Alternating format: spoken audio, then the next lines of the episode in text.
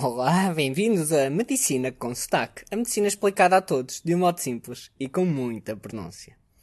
Olhem, hoje é assim uma coisa rápida. Eu sei que já falei noutro contexto mais lento, mas há pouco tempo estava a falar com uma pessoa sobre a origem das palavras, até era da palavra malária, maus, ares, pronto. Eh, tem um episódio inteiro sobre isso.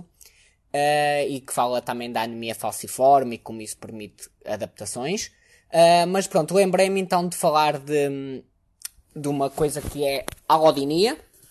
Uh, e que eu sei que já falei num episódio, mas não falei assim especificamente e nem vou desta vez. Os meus episódios são mais curtos, fáceis de ouvir e por isso ando a investir mais nisso.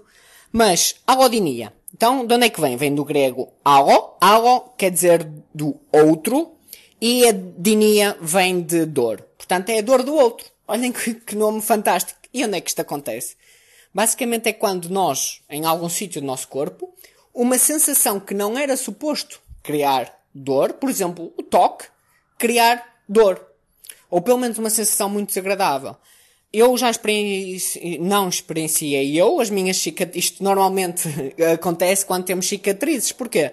Há ali uma zona, por exemplo, que foi queimada ou que foi cortada, por exemplo, tirar um sinal ou assim, e depois a pele e os tecidos embaixo da pele tiveram-se de uh, reconstruir e já não é com aquela perfeição inicial. E às vezes as fibras nervosas, que também acabaram por ser, vamos chamar assim, cortadas, acabam por ficar assim como se fossem confusas e isto faz com que o cérebro uh, não saiba bem como perceber aquela sensação, por exemplo, a sensação de toque, e interprete como dor.